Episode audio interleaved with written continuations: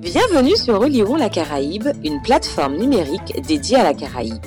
Histoire, géographie, sciences humaines et sociales sur et dans la Caraïbe.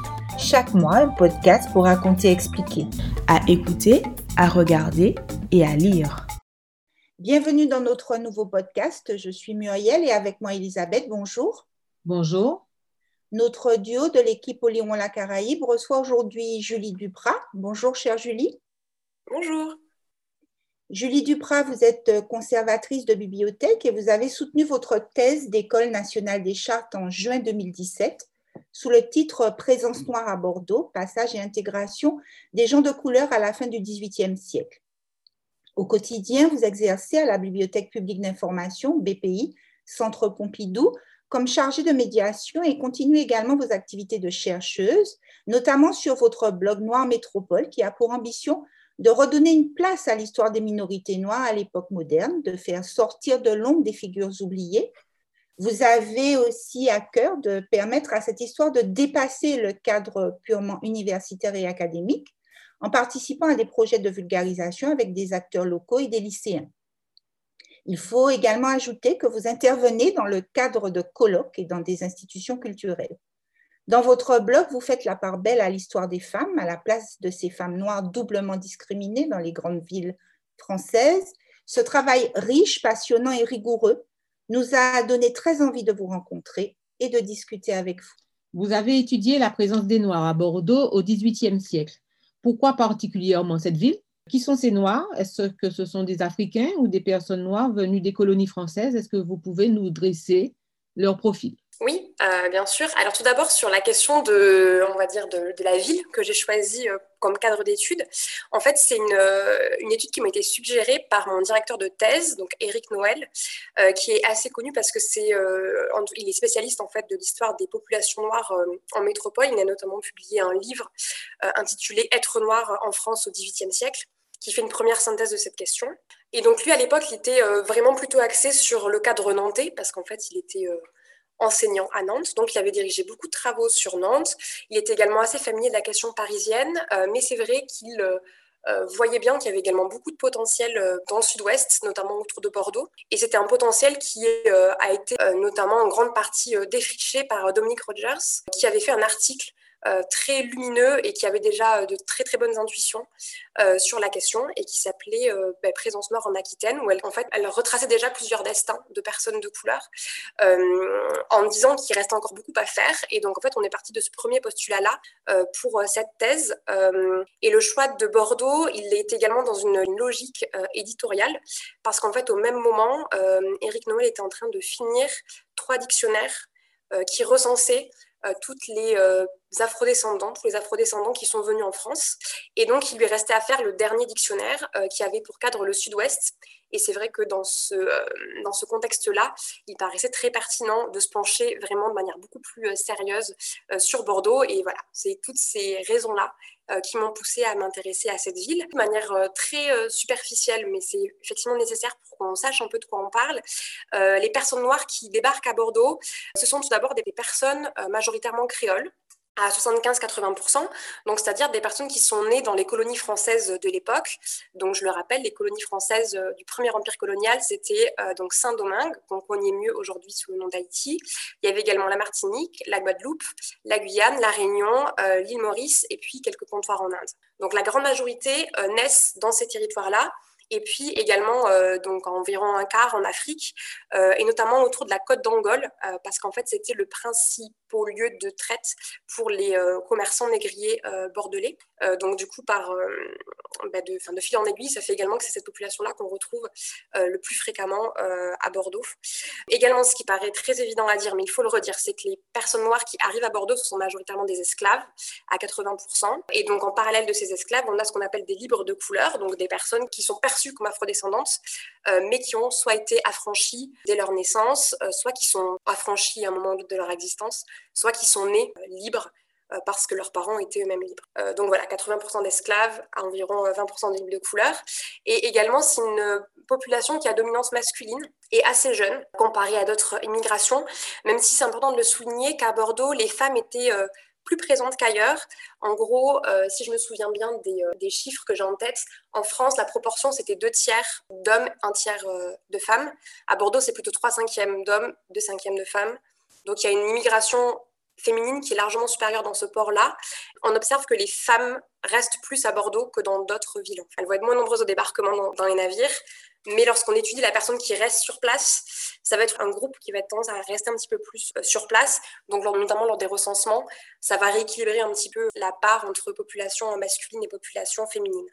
Et donc, du coup, en tout et pour tout, si on compte les personnes qui sont nées dans les colonies, les personnes qui sont en Afrique, les personnes esclaves, les personnes libres de couleur, euh, on a déjà une première estimation globale, euh, puisqu'on sait que pour Bordeaux, tout au long du XXe siècle, c'est environ 6000 personnes de couleur qui arrivent euh, à Bordeaux. Sachant qu'en plus, ça, c'est une estimation assez basse, parce que c'est une estimation qui a été faite il y a déjà quelques années avec les archives qui avaient notre disposition, et que depuis, euh, régulièrement, on a tendance à trouver euh, de manière assez marginale, certes, mais voilà, on trouve, on trouve toujours de nouvelles personnes sous le radar. Globalement, 6000 personnes qui ont débarqué à Bordeaux et qui étaient identifiées comme afrodescendants. Et une fois qu'ils sont à Bordeaux, que deviennent-ils?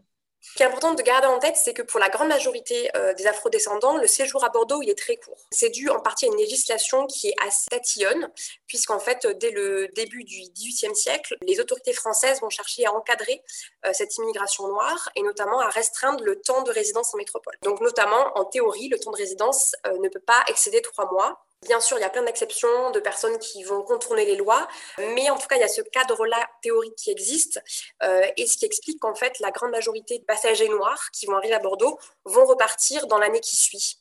Et donc, en fait, c'est qu'environ, euh, je crois que c'est 20, ou 30% des personnes qui débarquent à Bordeaux qui vont vraiment faire un séjour plus long, euh, donc d'une année ou plus, voire pour certains, 25 bah, ans, 30 ans. Enfin, il y en a vraiment qui vont y passer une grosse partie de leur vie. Mais voilà, il faut garder en tête que c'est pas non plus la majorité. On est plutôt dans une situation où euh, on a des passagers qui arrivent, qui restent en temps très bref le temps que, notamment les maîtres fassent affaire et puis repartent dans les colonies, ou que même s'ils sont libres de couleur, ils fassent affaire et puis qu'ils repartent. Et puis du coup, euh, une petite minorité qui va euh, rester vraiment sur place de manière assez définitive. Une fois donc du coup qu'ils sont à Bordeaux, ceux qui restent ont des destinées qui sont très variées en fonction de leurs conditions sociales, on l'imagine bien. Pour les esclaves, la situation la plus courante, c'est celle d'être domestique. Donc ce terme euh, très général qu'on voit dans les archives, il euh, recouvre en fait une des réalités très très différentes, notamment des fonctions très différentes au sein des maisons, puisqu'on se rend compte que par exemple les jeunes hommes esclaves, ils vont plutôt être euh, destinés à être maîtres d'hôtel ou messagers, alors que les femmes esclaves, elles sont plutôt en fait là pour servir de nourrices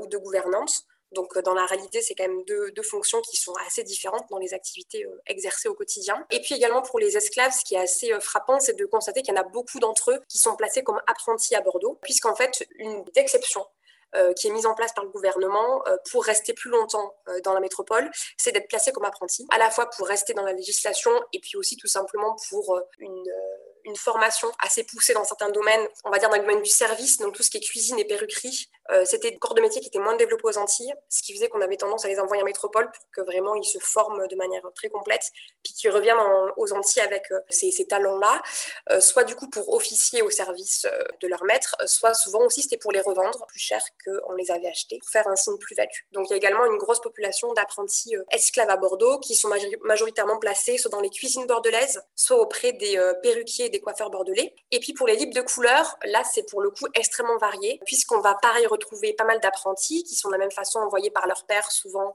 pour se former à Bordeaux, notamment bah, pour contourner des législations antillaises euh, qui ferment progressivement l'apprentissage aux libres de couleur. Je pense notamment à la médecine, par exemple, qui est interdite dans les années 1770.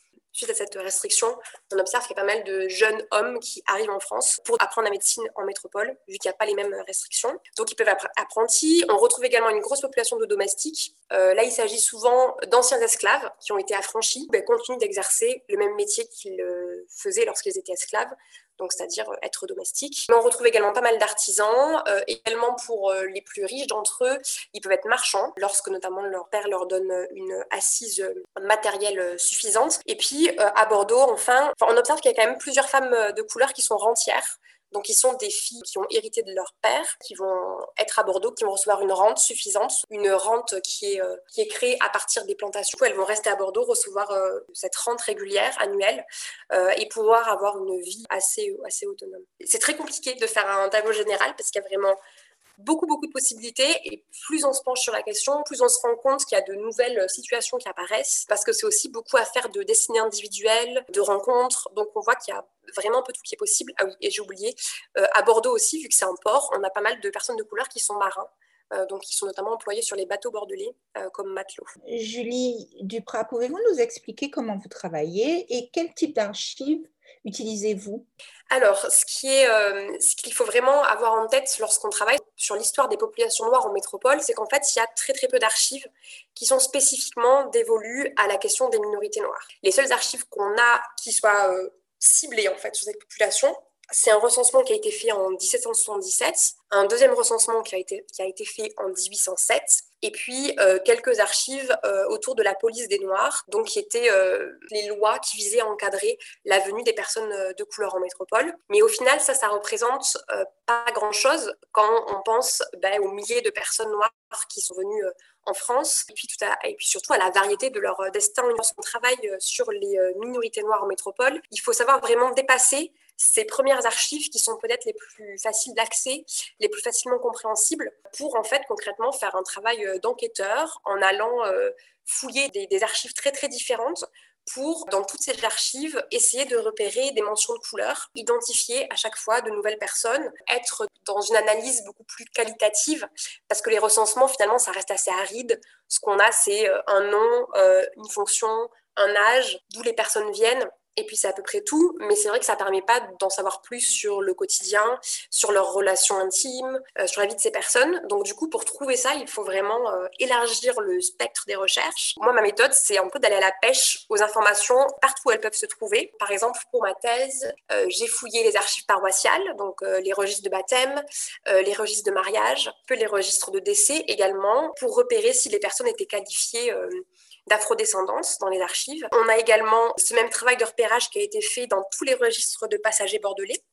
Donc, prendre tous les bateaux qui arrivent à Bordeaux et regarder si on trouve euh, des personnes noires parmi euh, les passagers. Également dans les registres notariés. Donc là, aller voir euh, si, notamment les libres de couleur, ont acheté des maisons, se sont portés garant pour quelqu'un. Et puis enfin, la dernière source, ce sont les journaux bordelais, qui sont notamment assez riches pour les livres de couleur, qui avaient, euh, qui avaient en fait le réflexe de passer par les journaux pour faire des annonces et indiquer qu'ils étaient disponibles pour être domestiques ou pour se faire engager. Euh, et donc de la même façon, en lisant ces journaux de manière extensive, on arrive à avoir un corpus d'annonces qui ont été passées euh, par des livres de couleur. Et finalement, c'est cette diversification des sources qui permet en fait de voir certaines personnes qui reviennent dans plusieurs sources différentes.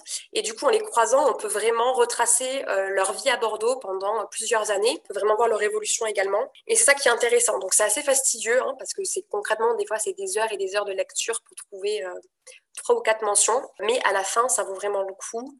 Et moi, j'ai vraiment pu euh, aussi faire ce travail assez long dans le cadre de ma thèse d'école des chartes qui me permettait en fait d'avoir ce temps-là pour aller aux archives, Justement, à partir de, quel moment, Julie Duprat, les Noirs ou gens de couleur constituent-ils une part visible de la population européenne? Comment quantifier la, présence de ces populations noires ou gens de couleur dans les grandes villes françaises et particulièrement euh, au XVIIIe siècle?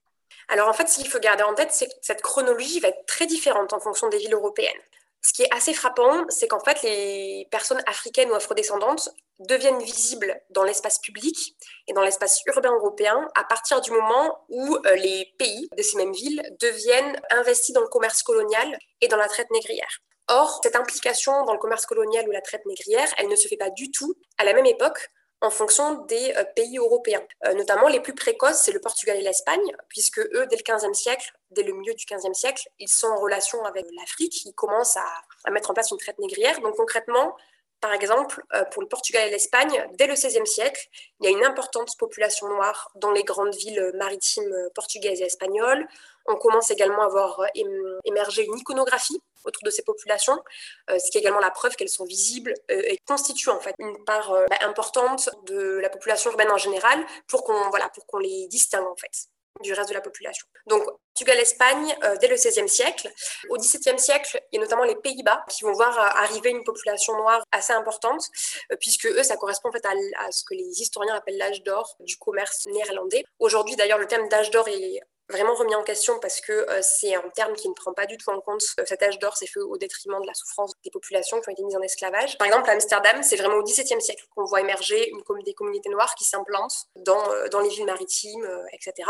Et en France, pour le coup, c'est plutôt le XVIIIe siècle, puisqu'en fait, c'est à partir du XVIIIe siècle que le premier empire colonial français est vraiment stabilisé et que donc peut y avoir ben, une explosion des relations avec les Antilles et également une implication soutenue dans la traite négrière pour la France, c'est vraiment le XVIIIe siècle, qui est le siècle où on voit arriver de manière récurrente euh, des afrodescendants, euh, qui soient esclaves ou libres de couleur. Logiquement, c'est également au XVIIIe siècle qu'il va y avoir les premières législations pour encadrer euh, l'arrivée de ces populations, puisque c'est au moment où bah, leur arrivée est régulière que le gouvernement français va se sentir obligé de mettre en place des lois pour essayer de réglementer ces arrivées-là. Donc vraiment pour la France, c'est à partir de 1715-1720 qu'il commence vraiment à y avoir euh, des arrivées régulières euh, qui, euh, qui vont aller en augmentant tout au long du siècle et qui vont jamais vraiment s'arrêter jusqu'à la Révolution. Et pour quantifier cette population, on a deux sources principales. La première source, j'en ai un petit peu parlé dans la question précédente, c'est le recensement de 1777. Donc c'est un recensement qui est fait à l'époque pour justement évaluer concrètement combien de personnes esclaves euh, et libres de couleur vivent en France, parce que le gouvernement français bah, cherche une fois de plus à réguler, à contrôler cette population. Faire un recensement permet d'avoir une vue assez précise à un instant T de euh, qui vit où euh, et d'où ils viennent, etc. C'est un recensement qui malgré tout a des lacunes, parce qu'on observe notamment qu'il y a beaucoup, soit de maîtres d'esclaves, soit de libres de couleur, qui sciemment contournent le recensement, qui ne veulent pas se faire recenser, qui ne veulent pas faire recenser leurs esclaves parce qu'ils sentent bien que c'est un moyen de contrôle et ils ne souhaitent pas euh, que l'administration ait ce moyen de pression-là. Euh, donc, par exemple, l'exemple le plus connu, c'est le chevalier de Saint-Georges.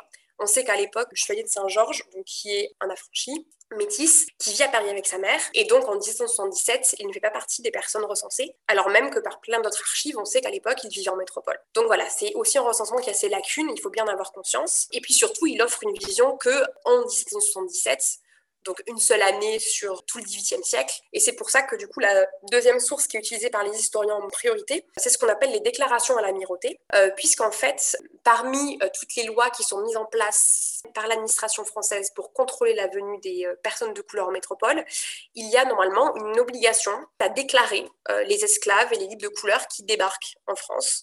Un peu de la même façon d'ailleurs qu'on pouvait demander aux étrangers qui viennent d'autres villes de se déclarer et de montrer leur passeport. Donc il y a cette même logique-là. Du coup, il y a beaucoup de passeports à l'amirauté euh, qui sont euh, des déclarations d'esclaves ou de libres de couleur et qui nous permettent euh, d'identifier tous ces passagers-là qui arrivent en métropole. De la même façon, ces registres-là, ils sont en partie lacunaires parce qu'il y, a, y a toujours des personnes qui ne veulent pas aller se faire déclarer à l'amirauté. Pour Bordeaux, moi, je les ai complétés par les registres de passagers.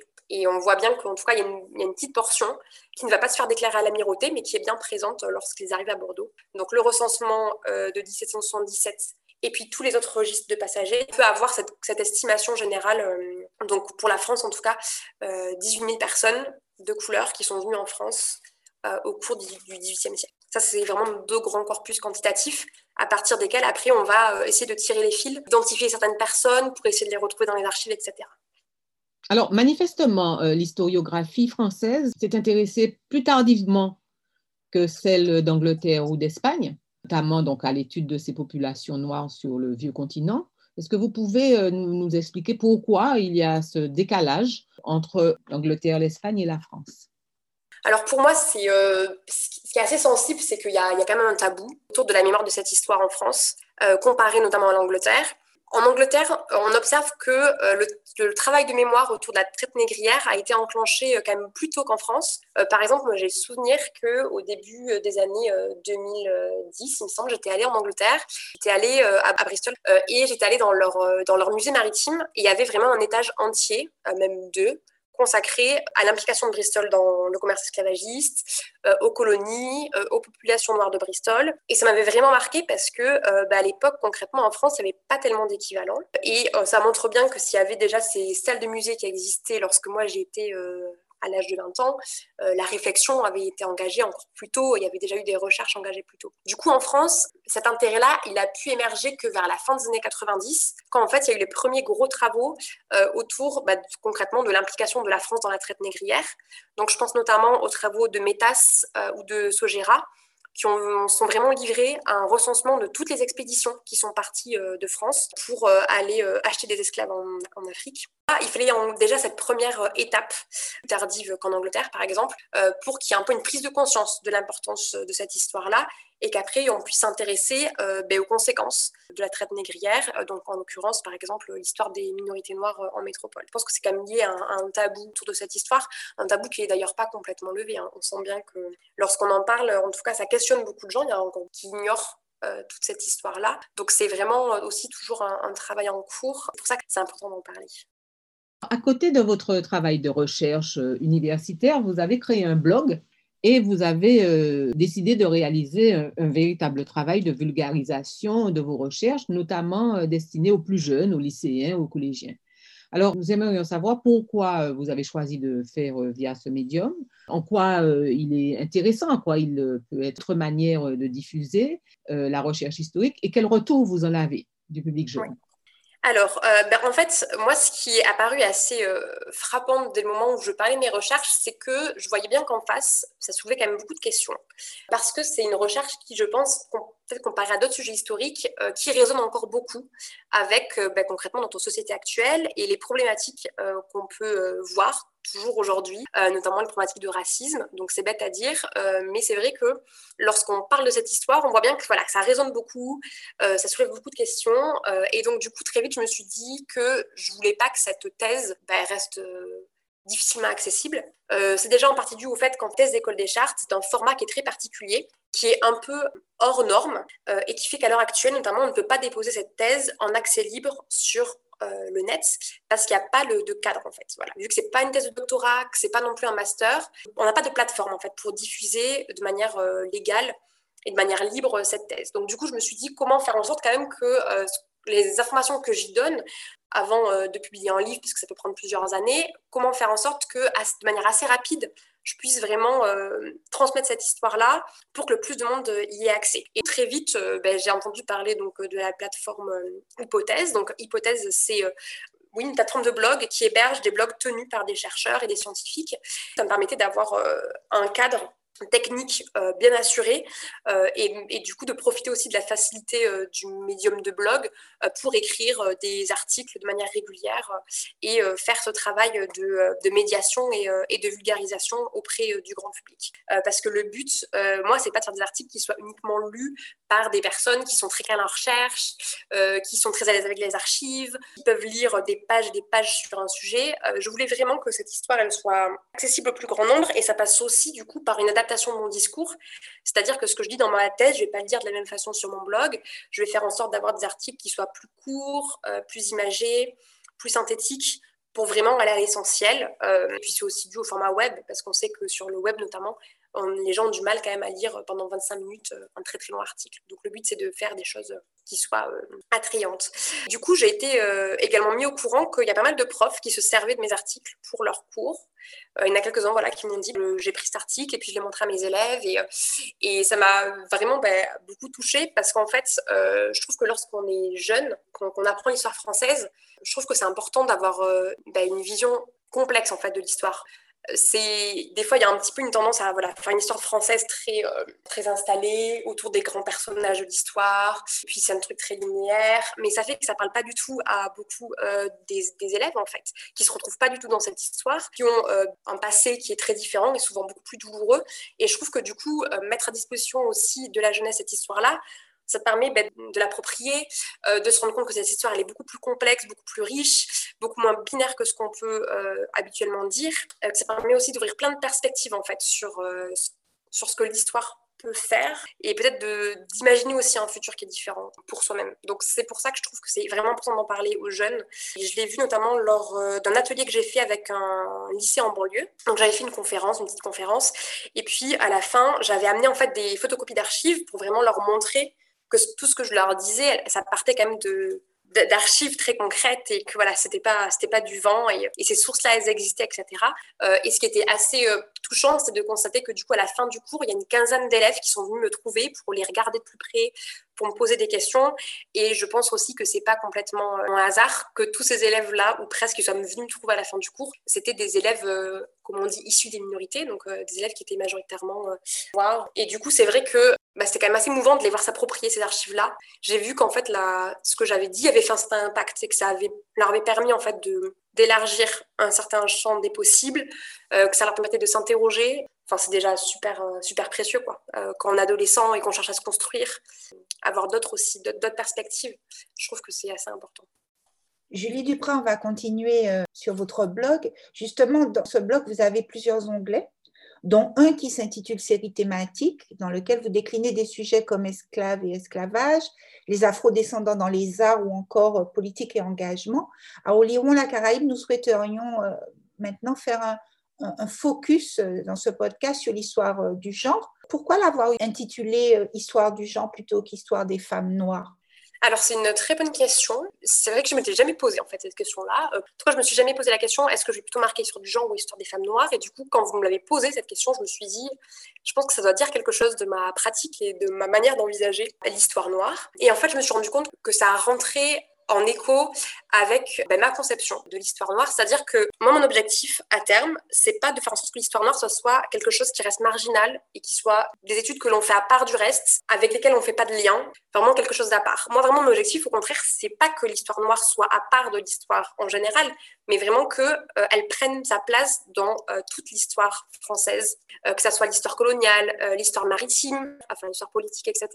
Moi, c'est vrai que j'ai un peu ce, ce, rêve de me dire que lorsque peut-être les élèves étudieront la Révolution dans les années qui arrivent, on n'étudiera pas juste la Révolution d'une manière assez classique, mais qu'on y intégrera également d'autres vécus, d'autres expériences. Par exemple, la question des militants noirs qui étaient pour l'abolition de l'esclavage euh, dès les années 1790 et du coup qui ont milité. Et je trouve ça vraiment important. L'histoire des populations noires, elle infuse dans un peu toutes les histoires qu'on peut faire et que ça reste pas limité à un seul champ de recherche, mais que vraiment tous les historiens s'en emparent pour vraiment faire en sorte qu'elle gagne en visibilité. Qu'on comprenne bien aussi que cette histoire, c'est vraiment l'histoire de tout le monde. On se rend bien compte qu'elle est liée à tout plein de sujets et que la détacher complètement et la mettre complètement à part perd un certain poids à cette histoire. Ce qui est important, c'est vraiment de l'inclure dans tout ce qu'on peut dire déjà.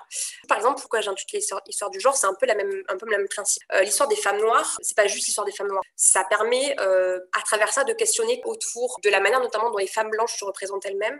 Et ça, ça a été très bien montré par euh, Robin Mitchell dans un livre qui est paru récemment, qui s'appelle Vénus noire, qui s'intéresse à trois destins de femmes noires qui ont vécu en France au 19e siècle. Et elle montre très bien comment l'histoire de ces femmes noires, elle permet en effet miroir à la population française de se penser, de penser ce que c'est qu'être une femme, ce que c'est que la féminité, etc. Donc on voit bien dans son livre qu'en fait tout est lié et c'est l'histoire de ces femmes en fait elle permet de manière beaucoup plus générale euh, de penser et de comprendre beaucoup de choses sur les mécanismes de pensée en métropole. Je pense que c'est pour ça euh, que je garde ces appellations assez générales comme histoire du spectacle, histoire du genre. Elles ont pleinement leur place au sein de cette histoire plus générale. Pourriez-vous maintenant illustrer le parcours de ces Noirs à travers celui d'une femme comme Marie-Louise Charles ou encore comme euh, Caroline Branche alors, ce qui est assez intéressant avec les deux euh, exemples que vous me demandez, c'est que c'est euh, deux exemples assez différents. Je pense que c'est pour ça d'ailleurs que vous me les demandez. Donc, ça permet de se rendre compte de la variété des parcours de femmes noires en métropole, ou en tout cas de certaines femmes. Donc, je commencer par la première. Marie-Louise Charles, c'est vraiment un personnage très intéressant parce qu'en fait, on sait qu'elle est née esclave, mais qu'elle a été affranchie assez jeune, puisqu'elle a environ une vingtaine d'années lorsqu'on la trouve à Bordeaux, qu'elle est déjà libre, et elle va faire un truc incroyable à cette époque, étant donné son âge, euh, sa condition, euh, sa couleur de peau également, c'est qu'elle va acheter une maison. Elle va faire fructifier son patrimoine, et puis au bout de quelques années, elle va se marier avec un compatriote euh, qui est né comme elle à Saint-Domingue, donc l'actuel Haïti. Mais lorsqu'on lit leur acte de mariage, on comprend très bien que c'est elle qui tient le cordon de la bourse, parce que c'est elle qui apporte le plus grand nombre de meubles. C'est elle qui a euh, bah, le, plus d'argent concrètement dans le foyer. Et puis également, elle va finir par revendre sa maison pour deux fois plus cher qu'elle ne l'avait achetée. Donc on sent bien qu'il y a une certaine fibre entrepreneuriale euh, autour de Marie-Louise Charles. Elle est également assez fascinante parce qu'en fait, on sait beaucoup de choses d'elle pour la décennie 1780. Avant 1780, donc ses premières années de vie, et puis après 1780, sa vie reste assez mystérieuse sur plein d'aspects, euh, notamment pour le début de sa vie, dans quelles conditions elle a été affranchie, comment est-ce qu'elle peut arriver en étant assez jeune avec euh, cet argent-là. Puis pour la fin de sa vie, on se rend compte euh, notamment que sous l'Empire napoléonien, elle finit comme étant lingère.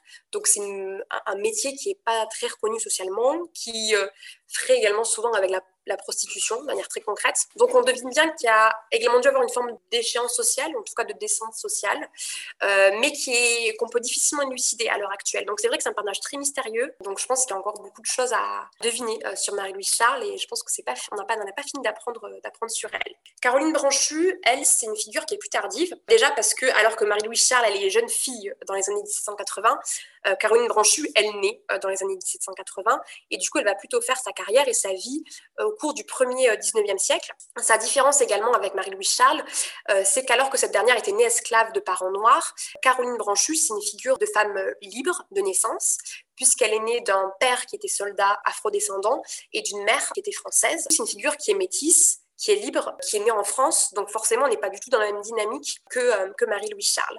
Donc elle a par exemple, pas du tout connu l'esclavage, forcément. Euh, mais ce qui est intéressant avec Caroline Branchu, c'est qu'elle euh, représente une certaine euh, génération de créoles installés en France. Parce qu'en fait, on, voit qu'il y a plusieurs jeunes filles et jeunes hommes qui, comme elles, sont des enfants de soldats ou militaires, qui sont venus s'installer en France et dont les enfants vont faire une carrière artistique. Donc, c'est le cas de Caroline Branchu, j'y reviendrai plus tard. Mais dans le même, dans le même, dans la même configuration, on trouve par exemple le Chevalier de Saint-Georges, bien sûr. On a également la citoyenne Corbin, qui, comme Caroline Branchu, était fille d'un soldat noir euh, d'une mère française et euh, qui, euh, au début, fait carrière dans le milieu artistique. Caroline Branchu, elle est plus passer à la postérité que d'autres parce que tout simplement elle fait une carrière euh, fameuse.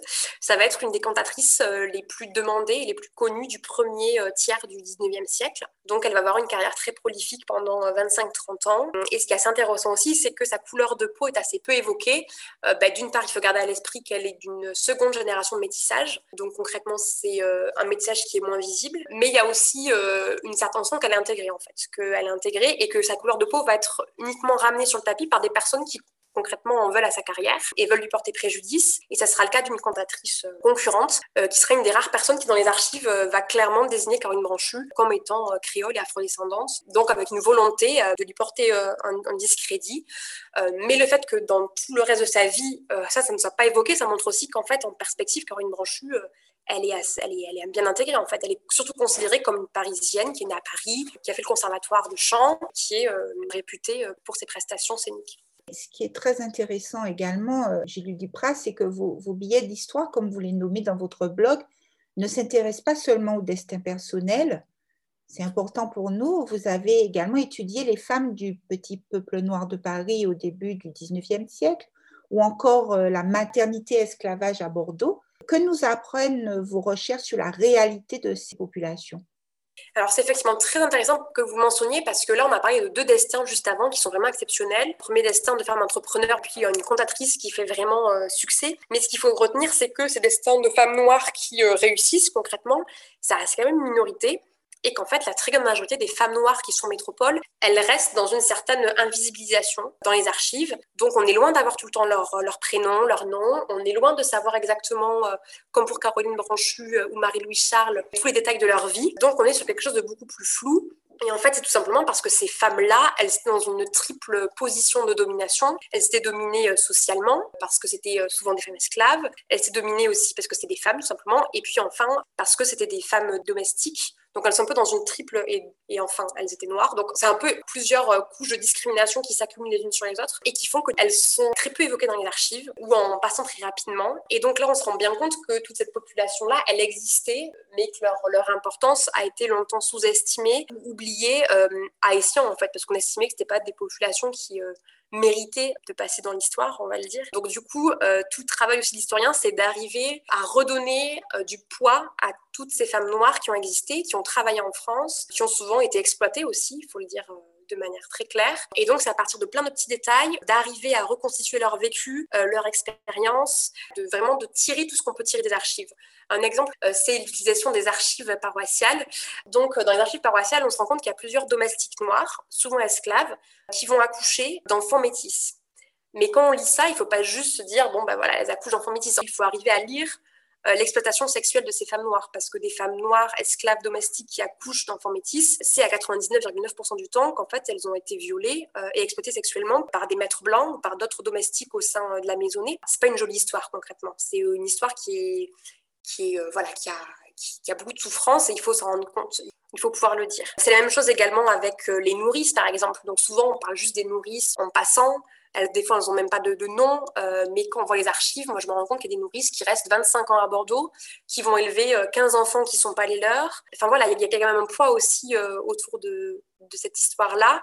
Et toutes ces femmes noires qui travaillent, qui font des travaux assez ingrats, qui sont exploitées dans leur travail ou qui sont exploitées sexuellement, bah, il faut aussi pouvoir leur rendre justice. Il ne faut pas sous prétexte qu'on a moins d'archives et qu'elles sont plus difficilement lisibles, et que c'est important aussi de parler de ces vécus-là, euh, qui sont moins glamour, euh, mais qui étaient quand même le vécu d'une grande majorité euh, des femmes noires qui étaient en métropole. Alors, Julie Duprat, nous arrivons à la fin de cet entretien. Est-ce que vous pouvez nous faire part de vos projets, et notamment en matière de croisement des regards, puisque vous avez initié entre l'art et l'histoire une possibilité de dire l'histoire autrement en fait, croiser l'art et c'est hyper intéressant parce que ça permet vraiment de donner un support visuel à des archives qui, euh, lorsqu'on n'est pas historien, qu'on n'est pas archiviste, euh, ben, c'est concrètement c'est assez aride. Euh, souvent, c'est illisible, pour des raisons d'écriture aussi. Donc, je trouve ça très important de pouvoir montrer en miroir des images qui soient vraiment un support et qui parlent plus en fait concrètement que les archives quand, on n'y connaît rien. mon travail consiste surtout à rassembler une iconothèque d'images très variées pour pouvoir illustrer mes propos. Parce que par ailleurs, la question de la représentation des personnes noires dans l'histoire, euh, elle a été faite par d'autres personnes qui sont vraiment des historiens de l'art plutôt. Donc je pense notamment à une grosse somme en anglais qui s'appelle Blacks in Western Arts, qui a été faite il y a déjà quasiment 20 ans.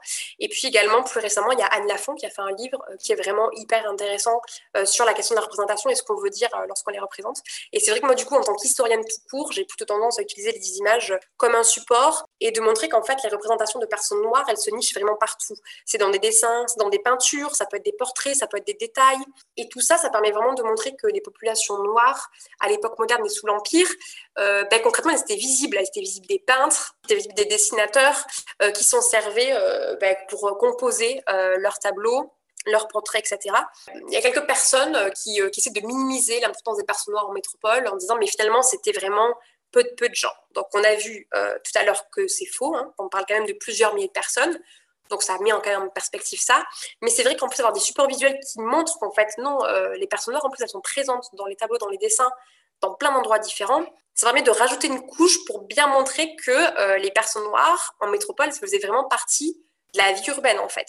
Certes, d'un point de vue purement statistique, en pourcentage, c'était pas énorme, mais euh, parce qu'elles étaient souvent dans les quartiers les plus riches, au service des élites, c'était une population qui était visible, qui n'était pas du tout ignorée, euh, ni des archives, euh, ni, des, ni des peintres, etc. Et puis aussi, ce qui est intéressant, c'est de mettre en rapport ce que disent ces tableaux et aussi ce qu'ils ne disent pas, parce que comme toute représentation, c'est des euh, représentations qui restent codifiées. donc, il va y avoir certaines tendances à représenter d'une certaine manière les personnes noires, mais il faut bien avoir conscience que ça reste voilà, qu'une représentation qui a ses propres codes, euh, qui disent certaines choses et qui en cachent aussi d'autres. Il faut pouvoir, à partir des archives, montrer aussi les limites euh, de ces représentations, de ces portraits, pour euh, montrer ben, concrètement l'histoire qu'il y a derrière. Julie Duprat, nous vous remercions beaucoup pour ces échanges qui ont été passionnants et qui nous permettent de mieux comprendre la place des minorités noires et particulièrement des femmes noires en France à l'époque moderne et notamment au XVIIIe siècle. Ces échanges nous ont aussi permis de déconstruire un certain nombre de représentations, vous venez de le dire. Et chers auditeurs, nous vous disons à bientôt pour un nouveau podcast sur Oliron la Caraïbe. Merci beaucoup. C'était Oliron la Caraïbe, une plateforme dédiée à la Caraïbe sur Facebook, Twitter et Instagram. À écouter, à regarder et à lire.